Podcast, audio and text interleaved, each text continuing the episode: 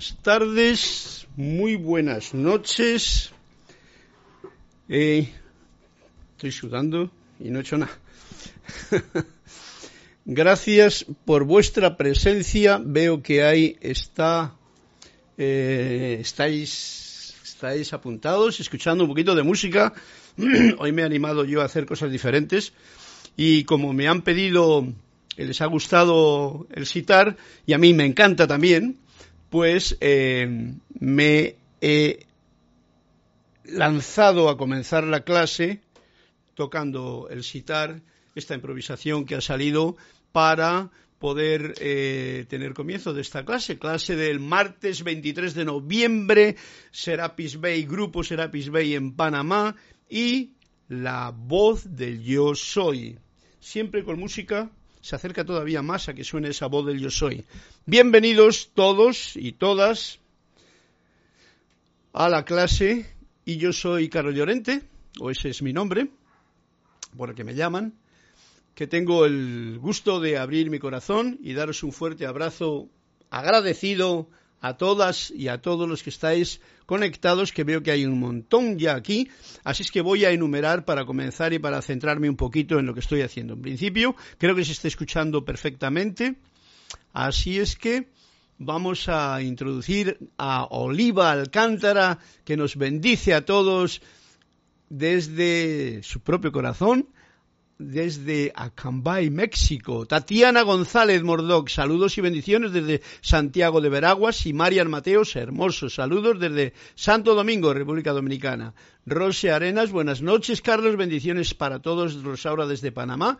Y Emilio Narciso, Dios te bendice, Carlos. Emilio Narciso en sintonía desde Caracas, Venezuela. Charity del SOC, muy buenas noches, Carlos, Dios te bendice. Desde Miami, Nelson Martínez, Rosana Letona del Salvador. Grupo Hércules, Hércules y Amazona. Elohim del primer rayo, Nelson Martínez, qué hermoso, qué linda música. Eh, Naila Escolero, saludos y bendiciones, Carlos, y cada miembro de esta comunidad desde San José de, Costa Rica. Diana Liz, Bogotá, Colombia. Yo soy bendiciendo y saludando a todos y todas las hermanas y hermanos. Y Sinia Rojas, Bendiciones desde Panamá. María Laura, un abrazote cuántico y me pide la página 141. Gracias, muy agradecido también por vuestros, vuestra introducción, vuestro eh, puesta a punto de la clase que se dice. Y así comenzamos ahora. Espero que se escuche todo bien. Creo que no hay ningún problema. No me da esta, bueno, la advertencia de siempre que no me importa porque parece que suena, suena todo y se ve todo bien. Así es que adelante. Bueno, pues eh, como he dicho, esta es la clase de la voz del yo soy y no hay mejor cosa, como yo me gusta hacer, que para reconectarnos conscientemente, pues reconectarnos con el yo soy, que yo soy y tú eres.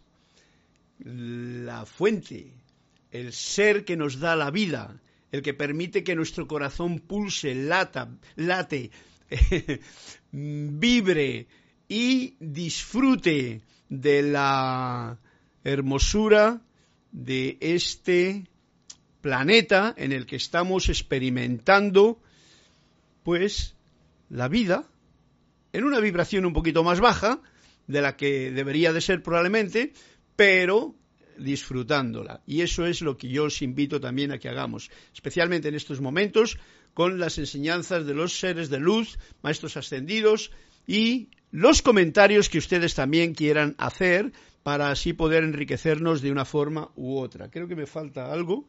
Sí, me falta como, como algo para beber. Espero que no tenga sed. Vamos a ponernos ahí. Vamos a dar las gracias a la agüita, a la agüita que el cuerpo ya tiene en sí, porque nosotros nos componemos de esos cuatro elementos, aire, tierra, agua y fuego, el fuego del amor que pulsa en tu corazón, en el mío y en el de todos. Dejemos que ese fuego sea el que vibre hoy para que no haga falta utilizar el agua. Bien, pues para ello os invito a que tomando una respiración profunda y agradecida, con normalidad,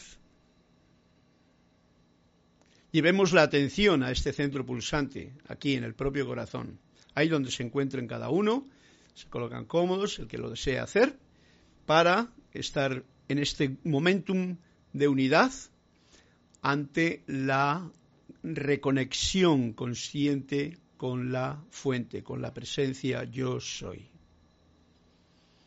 Y así juntos, con este gozo, esta alegría de saber que somos mucho más de lo que el poco yo aparenta,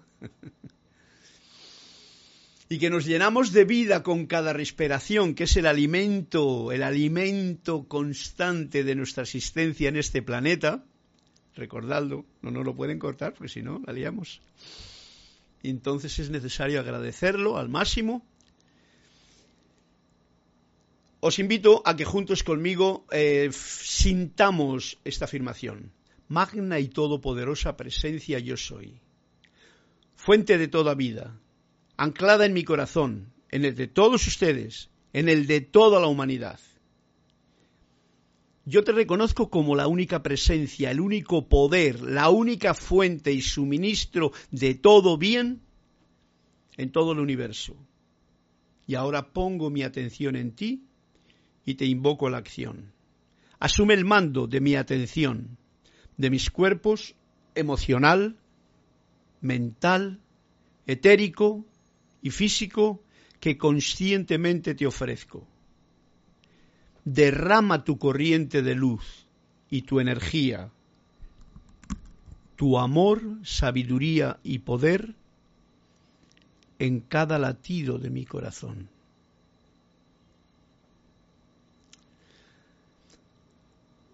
Ahora encaro tu eterno amanecer y sol de mediodía y recibo esta magna presencia, este esplendor, esta actividad, en este momento, en esta clase en que nos encontramos, visible y tangiblemente manifiesto, ahora y por siempre y para todos ustedes. Gracias, Padre, Madre, porque así es.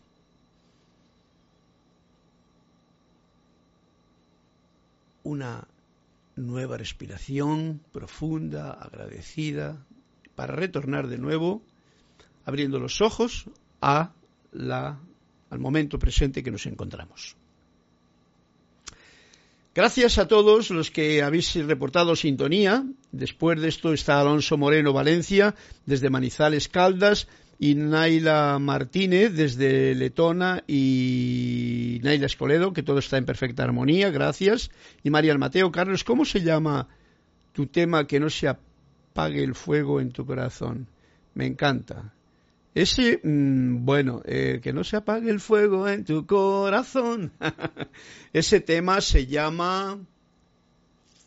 Bueno, vamos a ver, para que no os confundáis, ya que me lo preguntas, María Mateo, ese es un tema de un amigo mío que se llama... no me acuerdo cómo se llama. Bueno, el tema, el tema se titula Échale el miedo al fuego. Él le compuso y le ha cantado, es un amigo colombiano. Vive y em, tiene esa frase, que no se apague el fuego en tu corazón, que es muy bonito, ¿no?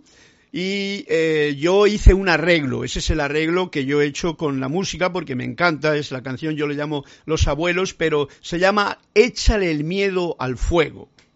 Y le podéis encontrar por ahí y así eh, sabéis quién es el autor también de la, del tema y yo simplemente, le, porque los temas que me gustan, pues les suelo tocar y les hago, mm, digamos que propios porque les doy mi impulso y ahí está. Y aquí pues se ha puesto varias veces. Gracias María Mateo, espero que eso esté, te aclare. Y Emily Chamorro Molinio, yo le puse buenas noches Carlos y a todos. Bendiciones desde Toledo, España, Emily Chamorro. Qué bueno desde Toledo desde España a estas horas todavía despierta por ahí. ¡Qué bien! Bueno, yo también hacía eso cuando estaba por España y Jorge se alargaba aquí en las clases hasta las 4 de la mañana o algo por el estilo. Bien, bienvenidos todos, saludos, bendiciones. Y María Mateo dice, me encanta ese tema, tuve el fin de semana que no se iba de mi mente. Sí, es un tema muy bonito. Cuando hay música en el alma, lo oye todo el universo. Esa es la frase más encantadora de todo el tema, ¿no? Cuando hay música en el alma, lo oye todo el universo. Esa es la, letra que, que, dije, esto necesito encontrar. La encontré un día, la escuché y busqué al amigo y entonces encontré el tema y hice el arreglo y luego pues ya está, échale el miedo al fuego y vuelve al amor, porque es, realmente es el impulso. Es un tema muy bonito, muy hermoso. Marian Mateo, gracias por la pregunta y ahí va eh, la información al respecto de ese tema, que se llama Échale el miedo al fuego. es lo más importante, al fuego del amor. Bien, esto es parte de la clase, como veis, porque son vuestras preguntas que realmente me van a hacer a mí ya, eh, digamos que, centrarme en el tema que vamos a desarrollar hoy, además de cualquier pregunta que hagáis. Como todavía no lo tengo claro, em, vamos a ir entonces a ver ese cuento, para no quedarme atrasado, que me ha pedido mm, Laura desde Argentina. Está en la página 141 y a ver si esto nos arregla el momentum. Que no sea un despiste. Cuando toco el citar y tengo que cambiar las cosas, pues como que... Vamos a ver. Este cuento nos entrará o introducirá en el tema, digo yo. Le preguntaron un día al maestro cómo se puede encontrar a Dios en la acción. ¿Veis qué bonito? ¿Eh, Laura? ¿Cómo se puede encontrar a Dios en la acción? Y el maestro respondió, amando la acción incondicionalmente, con independencia del fruto que pueda producir. ¡Wow! Esta respuesta ya es un memorándum para toda la clase y va a ser la guía. Amando la acción, o sea, lo que hagas, amándolo incondicionalmente y con independencia del fruto que pueda producir esa acción, no importa. Y dice, al ver que esto resultaba un tanto oscuro para los discípulos, sigue el cuento, les contó el caso de aquel hombre que compró un cuadro por un millón de dólares e hizo enmarcar la factura. Lo que él realmente amaba no era el arte, dijo el maestro, sino el prestigio. O sea, ¿ha visto qué gracioso, no? O sea, un, se gasta un millón de dólares y entonces en vez de hacer un cuadro, eh, poner, eh, lo que hace es poner un marco a la factura para que conste que ese que ha pagado tanto dinero. Él lo que amaba es el dinero y entonces había su negocio en esa situación. Pero el maestro nos da el punto fundamental para nuestra vida diaria, porque esto es lo importante de los cuentos, que los podamos aplicar en nuestra vida diaria. Un cuento sin aplicación, pues es pues como que es por aquí entra, por allí sale, pues no tiene, no tiene gracia, ¿no? Y lo importante es la gracia.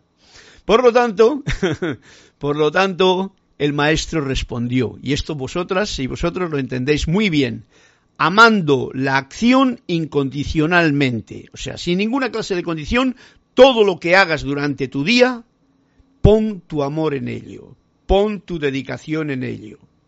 Eh, o sea, pongamos, mejor dicho, no te digo a ti lo que tienes que hacer, sino que me lo estoy diciendo a mí, que eres tú, ¿vale?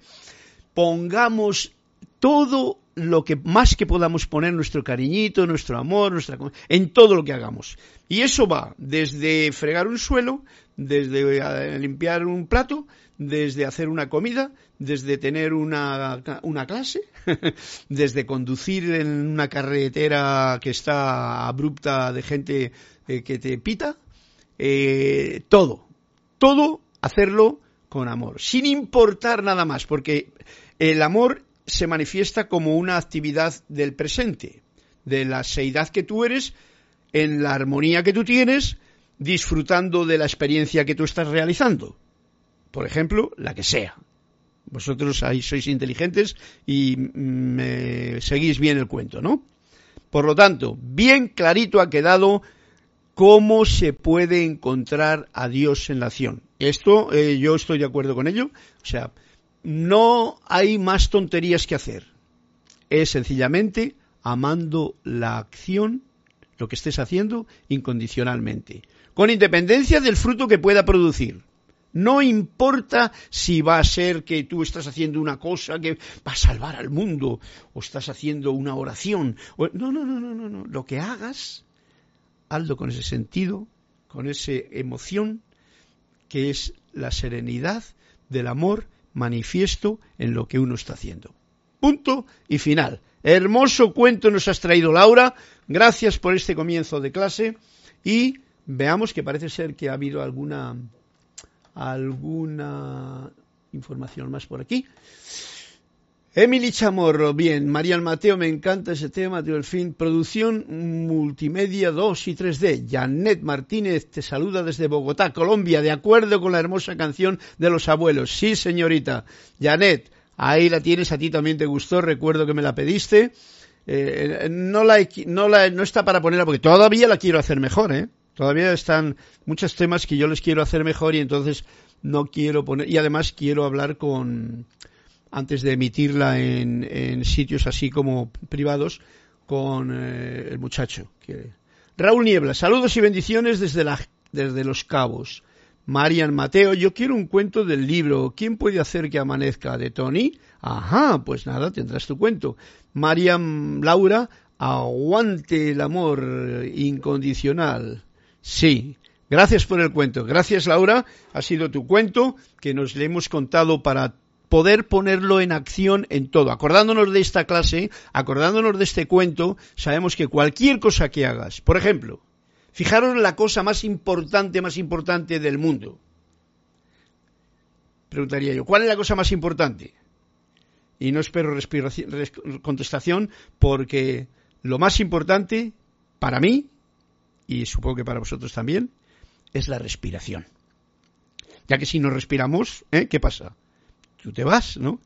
El respirar con amor, con gratitud, con agradecimiento, con gozo, con alegría, con todo lo que la bondad en el corazón marca, hoy día es el antídoto contra toda estupidez que pueda generarse alrededor.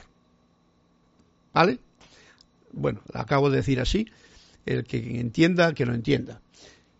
Entonces, respirar con amor. Fijaros, hemos llegado al punto más fundamental. Porque es lo que lo recuerdo simplemente porque es lo que se nos pasa, ¿no? Muy a menudo estamos como, bueno, lo de la respiración, fíjate tú que hasta nos han tapado la boca para que no respiremos correctamente. qué, locura, ¿no?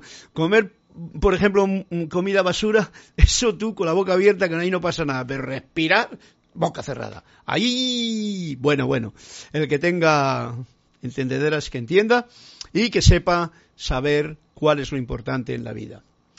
Y ya lo he dicho yo. Entonces, el amor a todo lo que hagamos, eso es realmente la forma de estar en unidad con tu yo soy, con tu presencia, con Dios, con la fuente. Así de sencillo.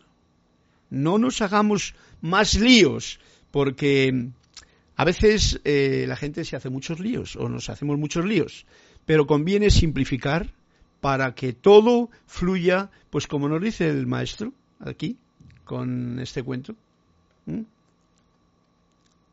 Y nada de poner marcos a los dineros y no apreciar el arte, el arte de respirar, por ejemplo.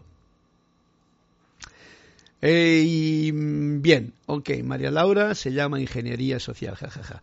Ok, sí, ya sé a qué te refieres. Vamos a ir entonces a... ¿Quién me ha pedido otro cuento? Pues bueno, como le tengo aquí, los cuentos me gustan, porque como que tienen más... La música y los cuentos son como que tienen tienen salsa, ¿no? Tienen eso que cada cual puede poner, o sea, tú puedes poner al cuento tu parte internamente cuando lo rumies. Y entonces viene el siguiente cuento que está dedicado a... ¿Quién me lo ha pedido? A, no sé. A Marian Mateo. Marian Mateo me ha pedido el cuento siguiente de Y dice, háblanos acerca del sexo. Toma ya. El sexo, dijo el maestro, es divino para, para los que lo conocen los que lo conocen. La rana se sienta junto a las flores, dijo el maestro, sin sospechar la clase de néctar que en ellas encuentra las abejas. Este, bueno, por ahí van los tiros hoy, me parece. Vamos, porque sabéis que este tema del sexo y la sexualidad y todo el asunto es algo que no se toca generalmente, ¿no? Pues mira, en el cuento nos lo ha tocado y fijaros qué imagen más bonita nos ha dado. La rana, eh, primero dice el maestro, el sexo es divino para los que lo conocen. O sea que yo diría, la mayoría de las personas no lo conocemos, ¿vale? Y estamos jugando al amorcillo y al amorcete y a lo que sea, ¿no? Y dice, la rana una rana se sienta junto a las flores, dijo el maestro, pero no sospecha la clase de néctar que en ellas encuentran las abejas, porque las abejas sí que conocen el néctar de la flor, mientras que la rana pues le importa un pimiento, ¿no? O un pepino. Esto es algo de lo que muchas veces ocurre hoy día con la sexualidad. Pero vamos a ver porque ahí tenemos todos tanto que aprender, ya que nos han puesto tantas cadenas y nos han convertido en rana y en sapo y no y nos han prohibido la situación social generalmente, todos lo sabéis a qué me refiero, eh, nos han prohibido, nos ha hecho pecaminoso, nos han hecho, bueno, un montón de barbaridades. Vamos a ver qué se descubre en esta clase. Para ello voy a coger directamente el tema de hoy, que sería eh, Manuel, por donde íbamos. Vamos a ver. Relaciones humanas, no. ¿Cuál es el tema de hoy? El tema de hoy es dragones y otros dilemas del ser humano. Mira, pues lo de dragones tiene que ver, yo como me sorprendo hasta yo mismo, dragones me parece que tenía que ver también con la sexualidad y todo. Bien.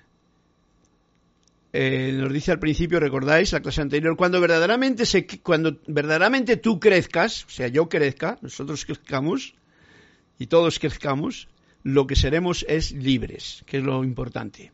Esto implica que estamos un poquito encadenados, ¿no? A ver por qué no baja esto aquí. Bien. Y la clase de hoy nos dice así Emanuel.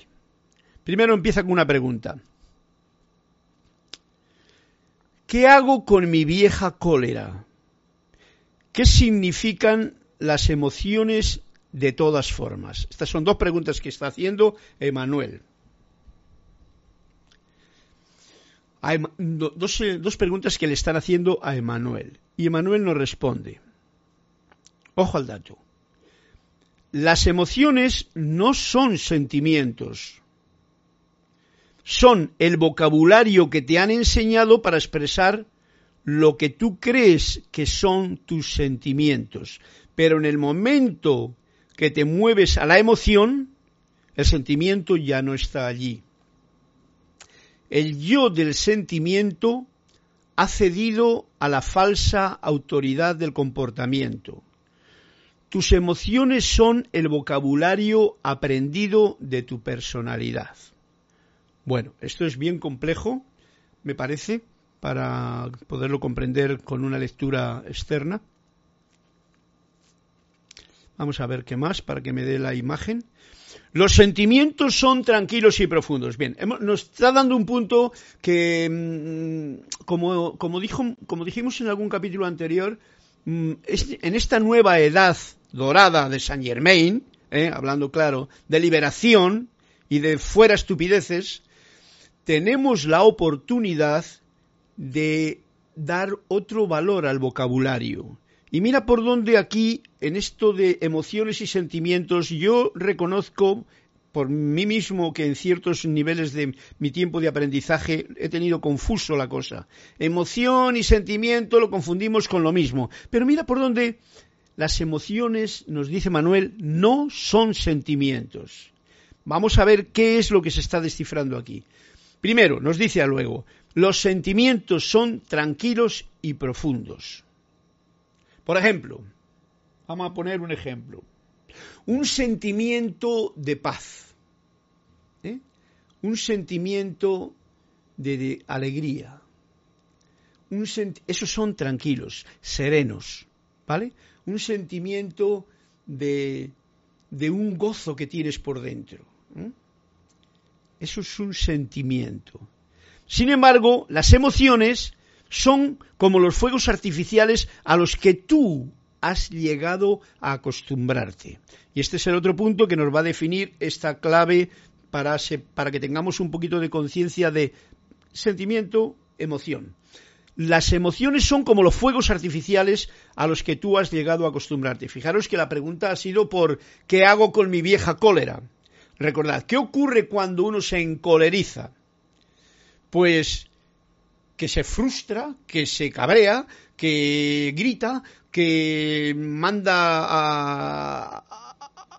a, donde sea al otro y eh, todo así en un momento, que luego hasta incluso se arrepiente de haber hecho un momento haber pasado a una situación de cólera, vamos a llamarlo, ¿no? Pues eso son las emociones. Las emociones son los fuegos artificiales a los que tú has llegado a acostumbrarte. Y nos hemos eh, llegado a acostumbrar a emociones. Si uno quiere emociones, emociones fuertes, por ejemplo, yo mm, se me ocurre ahora la idea de toda esta gente que le gusta las películas de miedo porque te tienen una emoción fuerte durante la película, porque te va a aparecer una cosa, te va a aparecer la otra y tal, y eso te da una emoción. Eso no es un sentimiento de tranquilidad, como veis, ¿no? Relajado, sereno, no, no, no es eso al contrario, de belleza, de hermosura. Estamos hablando desde el nivel del yo soy, para el yo soy que tú eres, ¿no? Entonces, a través del poco yo que yo soy y entendiéndolo el poco yo que tú eres también, ¿no? Porque es la personalidad la que entiende y la que estamos, digamos que, compartiendo estas cositas para tener una tranquila y serena comprensión de que un sentimiento es sereno, es tranquilo, es profundo. Y una emoción es como un fuego artificial, es un miedo de repente, es un alegrón como por ejemplo, mm, por ejemplo, en un partido de fútbol. ¡Gol! Eso es una emoción, ¿no? Y junto con toda la gente que golea a un tiempo y vocifera, y salta y pega gritos y bebe y todo el asunto, pues eso es una emoción, eso es un fuego artificial. Eso quiere decir que cuando se acabe la emoción va a venir a ver cuál es el sentimiento que tú tienes. Por ejemplo, y, bueno, y yendo al grano, algo que nos concierne a nosotros, a mí y a ti, es la armonía mantenida ese es un sentimiento hermoso. Lo traigo a colación ahora porque precisamente ese sentimiento es el que hace y permite que uno nos suba en una emoción de cólera o de bajón de depresivo, que son también otros sentimientos, ¿vale? Es digo, otra emoción. Y esta es la diferencia que nos está haciendo hoy en la clase Emanuel, ¿vale? Los sentimientos son tranquilos, profundos, serenos. Las emociones son los fuegos artificiales a los que tú, o sea, yo, he llegado a acostumbrarme. Y por eso muchas veces la gente quiere cosas que emocionen. Y las noticias, ¿qué te ponen las noticias? Pues cosas emocionantes, cosas tremendas, el accidente, lo otro por aquí, todo, todo tremendo, ¿no? Cuando hay hermosura, paz, alegría, gente, esas, cuanto menos, mejor, y que duren poco y a veces lo cortan, ¿no? ¿Veis? La gente sabe que en una emoción, ¿qué ocurre cuando hay una emoción? Pues que la serenidad del ser se desequilibra, del poco yo se desequilibra, y entonces es más fácilmente manejable para el que tenga ojos para ver y entienda. Entonces, por eso las emociones fuertes las provocan de una forma y otra, porque de esa manera uno es más fácilmente de ser programado en otros niveles. Todo esto muy sutil, pero no nos vamos a meter en ello porque lo importante es lo siguiente. Los sentimientos son tranquilos, profundos y serenos. Y ahí hago hincapié. Además, añadiendo la palabra armonía en tus sentimientos. ¿Eh? La armonía en tus sentimientos. No armonía en tus emociones, porque las emociones son fuegos artificiales. ¿Veis? Esto lo dicen los maestros ascendidos. Creo que todos hablan en los libros de las enseñanzas de los maestros, pues siempre recalcan la importancia de mantener la armonía en los sentimientos. Y aquí Emanuel nos está haciendo esta disyuntiva para que comprendamos qué es una emoción, qué es un sentimiento. Bien, bien. La vieja cólera, que debe ser una demostración en los cielos, em, perdón, la vieja cólera cree cree, eh, eh, estando poniéndole como una vitalidad a esa cólera, cree que debe ser una demostración en los cielos para justificar su expresión retrasada. O sea, uno se encoleriza, ¿por qué se encoleriza? Por algo que le ha pasado. Entonces, algo que le ha pasado no le gusta y ¡pum! monta en cólera para demostrar ¿eh? a los cielos, a la gente, al que sea, que tiene la razón, por ejemplo, ¿no? Es un ejemplo. La verdadera cólera del momento le da al yo, al poco yo, permiso para decir no. Y entonces no se convierte en la voz amable del amor.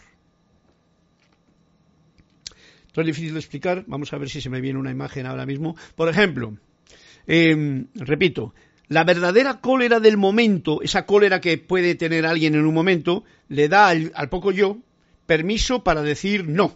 ¿eh? Y entonces no se convierte en la voz amable del amor.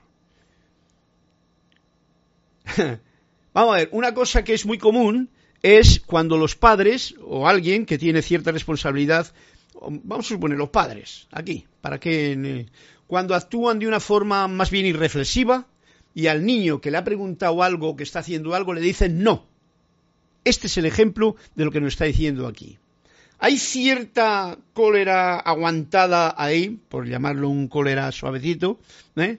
pero cólera, del momento, y le da al yo, al poco yo del padre, le da permiso para decir no. Y entonces ese no se convierte en la voz amable del amor. Fijaros que está hablando de un amor con minúscula y está hablando de cómo, oh no, es que te digo, no toques ese enchufe porque te, no, te, no toques y ya está podría actuar de otra manera si estuviese en la serenidad de un sentimiento armonioso. os pongo un ejemplo, ya que vamos al caso lo del enchufe, ¿no? Un niño pequeño me ve el enchufe, quiere meter el bolígrafo, el lapicero, o la tijera, o el cable, o el dedo. Y entonces, ¿qué ocurre? Que el padre, o la madre, o el tío, el abuelito, o quien sea, mm, un poquito enfadado, con cólera, va y le dice no, un no rotundo. Con ese no, incluso al niño igual le separa de ahí y le dice, ¿qué te dice que no toques eso? Por ejemplo, ¿no? Ya, eso es un momento de cólera ahí, suave, sutil. Entonces, el padre puede decir que lo hace con una amable situación amorosa porque no quiere que al niño le pase algo. Pero fijaros qué, qué panorama diferente sería si el padre, digo el padre, yo soy padre y yo conozco toda esa historia, pues mm, cariñosamente al ver que el niño está interesado en tener una experiencia con eso que le ha llamado la atención, un enchufe con corriente, pues va y se acerca a él con cariñito, con serenidad. Hola, mira, ay, ¿qué estás viendo? Pues mira, esto, papá, y tal Y empieza a dialogar con él y le empieza a mostrar cómo eso trae una corriente que no se ve porque está hoy, pero si se enciende, si se mete, y le puede demostrar incluso cómo una bombilla enchufada ahí luce, y entonces dice, esto es muy peligroso si mete los dedos, porque fíjate tú, ¿quieres probar? ¿Quieres probar? Y dice, no, no, no, no, papá, no, pruebo yo, que ya me has dicho que aquí ya he visto que, que me voy a electrocutar. En fin, ¿veis? Otra forma diferente de sí en la serenidad de un sentimiento paterno amoroso, le dice sí al niño con una lección educativa. Es un ejemplo, ¿vale? Nada más que porque este otro era como un poquito confuso, ¿no? Por si se entiende. Y dice, otra pregunta, pero mi cólera se siente como un monstruo que escupe fuego dentro de mí. Tengo miedo de lo que pueda ocurrir si lo dejo salir. ¿Cómo puedo manejar esto? ¿Ok? Bien. Esa es la pregunta que le hacen a Emanuel y Emanuel responde. Los monstruos como el que tú describes son muy queridos. Por el que, ¿eh? por este, por ejemplo, dice, mi cólera se siente como un monstruo que escupe fuego dentro de mí. Un monstruo, un dragón, ¿no? Por eso hacía lo del título Dragones y otras historias. Tengo miedo de lo que pueda ocurrir si le dejo salir. Entonces uno tiene, el poco yo sabe que si saca el monstruo que lleva dentro no sabe lo que puede pasar, ¿no? ¿Cómo puedo manejar esto? Esa es la pregunta. Dice, los monstruos como el que tú describes son muy queridos. O sea, que la personalidad del poco yo le quiere a ese monstruo. Ellos soplan y resoplan haciendo un ruido tremendo para que tú, tú, yo, el pequeño niño, te sientas empoderado. O sea, cuando tú tienes como un monstruo, te sientes más poderoso, ¿no? El niño dice, mira, si yo realmente dejo salir este dragón que escupe fuego, vosotros os quemaríais quedando hecho cenizas. Esta es una expresión que indica cómo muchas veces esa, eh, esa orgullo de un chavalote que se pone así como aquí yo el poderoso y tal, ¿no?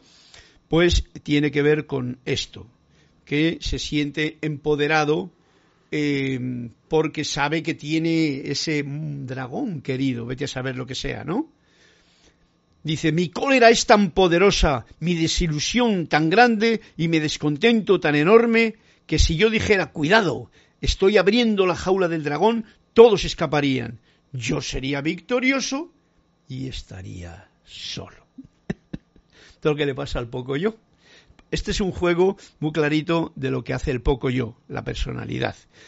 No solamente en un niño, en una persona mayor, que actúa muchas veces como un niño porque también juega a tener su dragoncito para asustar, ya sea el hombre a la mujer, la mujer al hombre, el chico a la chica, el vecino a la vecina, etcétera, etcétera, o al vecino o el conductor al otro conductor, etcétera, etcétera. ¿Vale? Cuidado, estoy abriendo la jaula del dragón, todos escaparán. Entonces yo sería victorioso. El ego, el poco yo, la personalidad, estaría victoriosa. Sentiría, ah, victorioso. Yo he sacado, estoy, estoy dando atención para que el dragón no salga. Pero estaría solo. ¿Por qué? Porque no quieres estar solo entonces mantienes al dragón adentro y te refrenas y no dices lo que sientes sin cólera, que sería lo adecuado, con un sentimiento sereno. Pero aquí hay un meollo bien grande en todas las personas, ¿no? Porque no quieres estar solo, y ese es el problema, porque sabes que si sacas el mal rollo, el cabreo, la mala leche, pues entonces te van a mandar a tomar viento y se van a separar de ti. Por lo tanto, porque no quieres estar solo, mantienes el dragón adentro y te quedas con el dragón aquí. Ya tengo mi dragón, pero ¿eh? te diviertes, te divertiste con la idea de asustar a tus padres, con la idea de asustar a tus padres. Pero la verdad del asunto es que tu querido dragón, si le dejas salir de su jaula y le mides, tendría probablemente a lo más tres pulgadas de alto. No sé cuántos son tres pulgadas, pero poquito, ¿no? O sea, para que nos demos cuenta de que todo es una, una ilusión que se crea el poco yo, en el que se cree poderoso en un momento determinado porque se puede enfadar contra su padre, contra su amigo, contra su mujer, contra su hombre, contra lo que sea, ¿no? Y entonces se empodera se empodera ahí y saca el dragoncillo. Que ese dragoncillo, a fin de cuentas, como dice Manuel, y yo lo comprendo porque lo he experimentado en, muchas situaciones, eh, no mide ni, ¿cómo dice aquí? Eh, ni, ni, tres pulgadas de alto, o sea, que eh, se evapora, es un fantasma.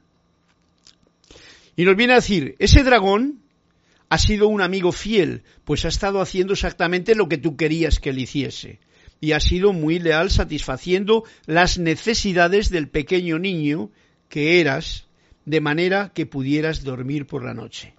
Ese dragón, esto es un poquito complicado de, explicar porque tiene muchos sentidos, pero no me quiero divagar porque me voy a perder yo también con el dragón este. el dragón tiene muchos significados, vosotros sabéis lo que significa un dragón, ¿no? Los dragones en los cuentos existen siempre. Y el dragón fijaros el cuento que ha leído antes. El dragón en general simboliza la energía sexual. ¿Mm? Recordad estos cuentos que hay, por ejemplo, un caballero, una dama, un castillo, un dragón, un dragón que echa fuego. ¿Mm? ¿Recordáis esa imagen? De cuentos que hemos podido leer, bueno, pues el dragón viene a tener el significado de la energía sexual descontrolada. El caballero es el que, no, la dama, la dama que está en el castillo, es el alma. Todo esto está metido dentro de cada uno de nosotros, ¿vale? De mí y de ti. Dentro de mí está la dama, que es la alma, el alma, y que está prisionera. Y la energía sexual también, ¿eh? Voy, a dar una, imagen que se me ha venido ahora mismo al coco eh, para, para, jugar con el cuento que me ha pedido antes María Mateo y que ha salido a la palestra de la sexualidad, con otro punto de vista. Puntos de vista diferentes hacen ver las cosas de diferente manera. Entonces tenemos a la princesa, una hermosa muchacha, bella, que está atrapada en el castillo. El castillo es el cuerpo, el cuerpo físico. El dragón es la elegía sexual. Y el caballero es, digamos que, la personalidad, el poco yo, pero consciente, que va tomando conciencia. Entonces, generalmente, en la mayoría de las batallas, con la energía sexual, el caballero, el dragón, se le llena de fuego al caballero y todo queda hecho abrasado, con la energía sexual no controlada. ¿Vale? Eso quiere decir claramente que ahí salen perdiendo todos. El alma chamuscada, el cuerpo envejecido y sin, sin energía y el caballero quemado. ¿Vale? Esto tiene una situación, me viene a la imagen, tiene una situación que implica que cuando el caballero ha conocido y sabe, tiene las herramientas adecuadas y conoce que esa energía sexual, que es muy mágica, muy fuerte y que la tenemos todos muy deteriorada precisamente por la mala interpretación que se ha dado a través de los siglos a la sexualidad, espero que en esta nueva etapa comience una nueva visión de la sexualidad para que sea realmente, como decía el cuento, eh, ese néctar que las abejas encuentran en esa flor en la que la rana ni se entera. ¿Ok? Bueno, pues habiendo dicho esta pequeña disquisición metafísica, tenemos a la energía del dragón, la fuerza de la sexualidad, tenemos al caballero, tenemos a la dama que es el alma y tenemos el castillo que es el propio cuerpo.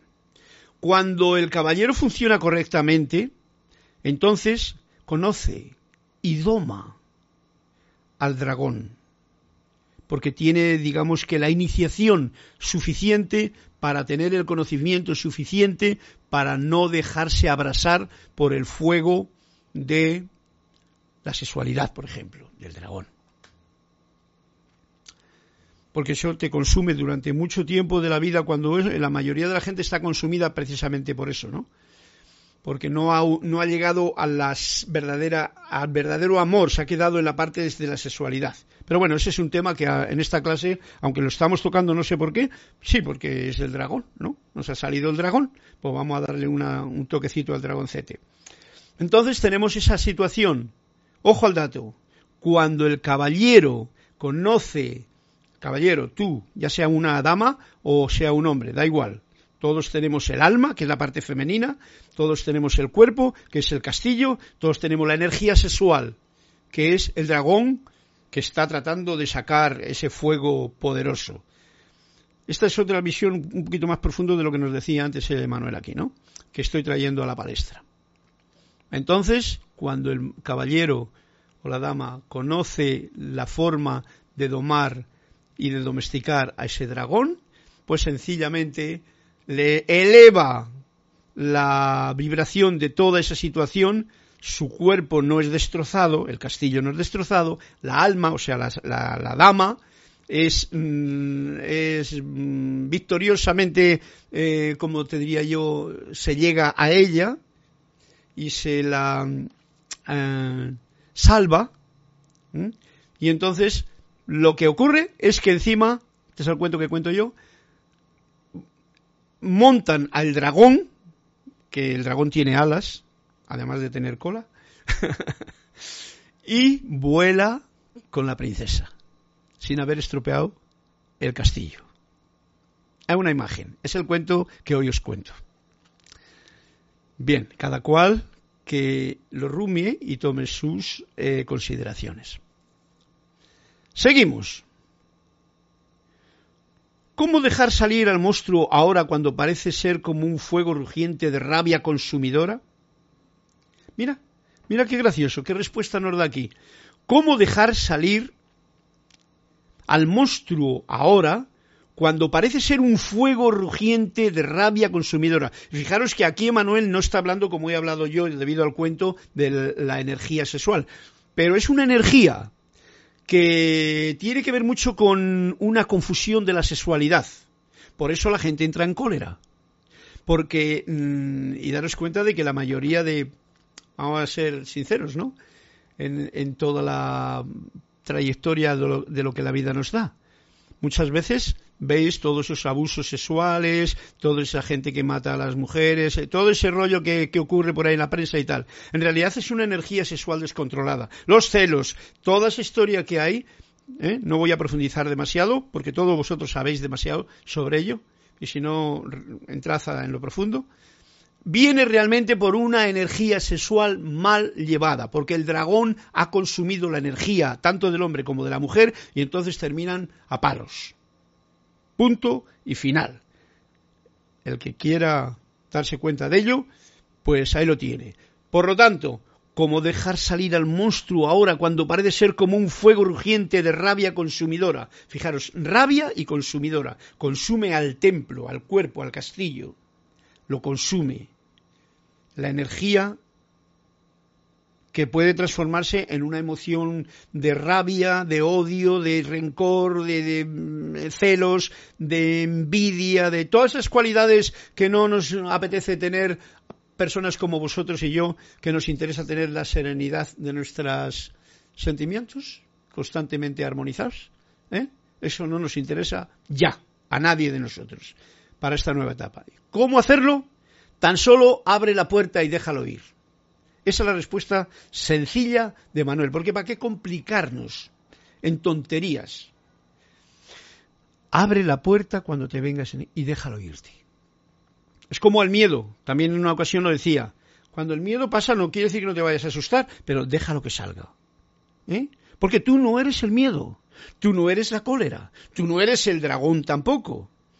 El verdadero yo soy, que está en ti y en mí, no tiene ningún problema con esto. Entonces simplemente cuando tú te juntas con la conexión con el amor verdadero que hay en ti, ¿eh? pues entonces simplemente dejas esas energías que son emociones como cohetes o como estrellas fugaces que salen en un momento determinado, en los niveles muy variopintos, pues déjalo salir y ya está. Abre la puerta y déjalo salir. Tan solo abre la puerta y que salga. Ya está. Bien, nos viene otro punto fundamental. ¿Qué es la culpa? Estamos tocando hoy el nuevo vocabulario para nosotros que estamos escuchando estas clases de la voz del yo soy. ¿Qué es la culpa? La culpa, nos dice Manuel, es un segundo juicio. Un segundo juicio. Es mirarse a sí mismo en retrospectiva y decir, mm, realmente no debía haber hecho eso. ¿Ves tú? Es un juicio. Ah, haces algo que realmente tu mente va luego, un poco yo, te dice, ay, no debería haber hecho eso, ¿no? Y entonces me siento culpable, porque digo para mí mismo, mm, realmente no debía haber hecho eso. Esa es la actitud generalmente que ocurre en gente como nosotros que estamos programados en el pecado, en la culpa, en el perdón y en otro montón de tonterías cristianas, ¿vale? Ser humano, eso lo tenemos todos. Por lo tanto, no hay problema. Vamos a observarlo desde un punto de vista más elevado, ¿vale? Pero mi querido, nos dice Manuel, si tú realmente no debías hacerlo, no debías hacerlo, eso que dices que no debías haberle hecho, pues no lo hubieses hecho. Si lo has hecho, es por algo. No te pegues latigazos, no te eches la culpa, no te sientas culpable, ya lo hice. ¿Qué es lo que he hecho? Ajá. Oye, eh, los maestros suelen decir muy claramente una frase. Mira el bien en toda situación. Busca el bien en toda situación. Porque tú puedes mm, como no sé si lo decía el otro día, tú puedes, como esta situación que estamos viviendo, ¿no? Esta situación que estamos viviendo tiene dos opciones, ¿no? O caer, eh, es, las dos situaciones son una puerta abierta para que se vaya no solamente el dragón, sino para que pases tú honorablemente, serenamente, o un pozo. Entonces, una idea que no sé dónde la habré captado. Eh, un pozo. En el pozo tú puedes caer y entonces ya estás en el pozo. Pero puedes salir por la puerta. Entonces tiene uno que elegir siempre. Eliges, eliges salir por la puerta, En esta situación en la que estamos, lo mismo, tú puedes caer en el pozo. Y os voy a decir una cosa, si uno está mirando la televisión y las noticias y los youtubes y las, los juicios y las críticas y todo el rollo todo el tiempo, está metiéndose en el pozo, ¿vale? si no está mirando la parte noble, la del caballero, la del que quiere tener un control sobre sus propias energías, que pueden ser sexuales o pueden ser de todos los niveles, eh, se puede llamar así entonces, si está buscando la parte espiritual suya, ennoblecer todo, entonces está tomando la puerta. La puerta que nos va a dar camino a otra salida diferente, en vez del pozo que nos va a meter más en el pozo y donde hay mucha gente en ese pozo. Mucha. Y ya sabéis que lo mucho atrae más que lo poco. Entonces, yendo a, la culpa, dice, mi querido, si tú realmente no debías hacerlo, algo que de lo que te arrepientes y que te sientes culpable, pues no lo hubieses hecho. Por lo tanto, como esta vida estamos aquí para experimentar, gozar, disfrutar y agradecer todo, ¿eh? y ver lo bueno en vez de lo chungo, la verdad y el bien, pues entonces si has hecho algo que por lo que sea, por algún programa probablemente que tienes ahí mm, desquiciado en la cabeza, en el poco yo, no te gusta, pues oye, ya lo has hecho. Deja el pasado en paz. El gran director divino lo dice muy claramente, dejad el pasado en paz, no, no andéis con tonterías, ¿no? Volver otra vez a traer el hueso, como decía el otro, el hueso que te has tirado a la calle, ahí a la alfombra. No, date cuenta de que en el momento en que ocurrió, lo que sea que haya ocurrido, era del todo apropiado. ¿Por qué era del todo apropiado? Porque eso es lo que hiciste. ¿Metiste la pata? Bueno, pues la metiste la pata. Por algo sería. Acéptalo como un regalo de la vida que quizá puede ser pues para que te des cuenta de lo que sea, ¿no? De lo que sea en tu vida, de lo que esté ocurriendo en tu vida que te esté dando una pequeña lección de una forma u otra. Y entonces tiene su sentido, pero no para sentirte culpable. Esto, yo os lo digo claramente, perder el tiempo sintiéndote culpable o culpando a otros es la mayor tontería del mundo. Si has aprendido desde entonces que la acción no fue lo que tú elegirías ahora, muy importante, no es lo mismo ayer que hoy. Ayer metiste la pata, pero hoy ya sabes que no te gusta meter la pata, ¿eh? Porque te sientes culpable, porque te duele, porque te hace daño, porque has hecho daño a otros, etcétera, etcétera, pues entonces simplemente no metes la pata y ya está. Y ese es el, aprendizaje. Y como aquí hemos venido a recordar cómo funcionar bien, pues ya está. Esto es el punto. Tú elegirías ahora y te sientes... Eh, perdón, si has aprendido desde entonces que la acción no fue lo que tú elegirías ahora y te sientes culpable, sabe que la acción en sí misma te ha traído esa comprensión. Esto es lo importante. La acción de meter la pata te ha traído una nueva comprensión, esa misma acción. Por lo tanto, agradecela. El agradecimiento es la puerta por la que nosotros entramos a sentirnos con la maestra gracia. ¿Vale? El agradecimiento. Un agradecimiento que no sea de boquilla, que no sea de palabra para que el otro se entere. Un agradecimiento a la vida en ti. Ese es del que estoy hablando. Porque el otro son palabras y ya sabéis que decir gracias es una cosa muy gratuita. Pero este otro agradecimiento de sentir gratitud por la respiración, por el agua que ahora mismo no tengo, pero me lo voy a ver eh, ilustrativamente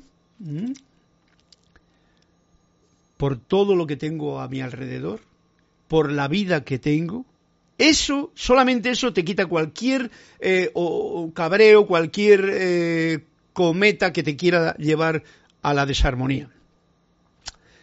Eso era todo lo que estaba supuesto hacer. Repito, si has aprendido desde entonces, desde que metiste la pata o hiciste algo raro, que la acción no fue lo que tú elegirías ahora, si lo has aprendido eso, y te sientes culpable, ¿eh? pues no te sientas culpable, y sino que sabe que la lección en sí misma te ha traído esta comprensión. O sea, esa lección te ha dado un nivel de comprensión. Y eso es lo que un estudiante de la luz, o sea, todos nosotros, seres humanos que estamos en este plan, en esta escuela de vida, pues tenemos la oportunidad de realizar.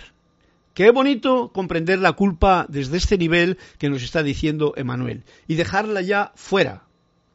Esa, lo mismo que el ogro ese o que el monstruo o que el dragón, que se vaya. ¿Ok? Bien, no sé qué hora es, pero creo que me he largado un buen rato. Vamos a ver. Em, vamos a ver, vamos a ver, qué tengo por aquí. por, cortar un poquito el asunto. María Mateo, yo quiero un cuento de Librien.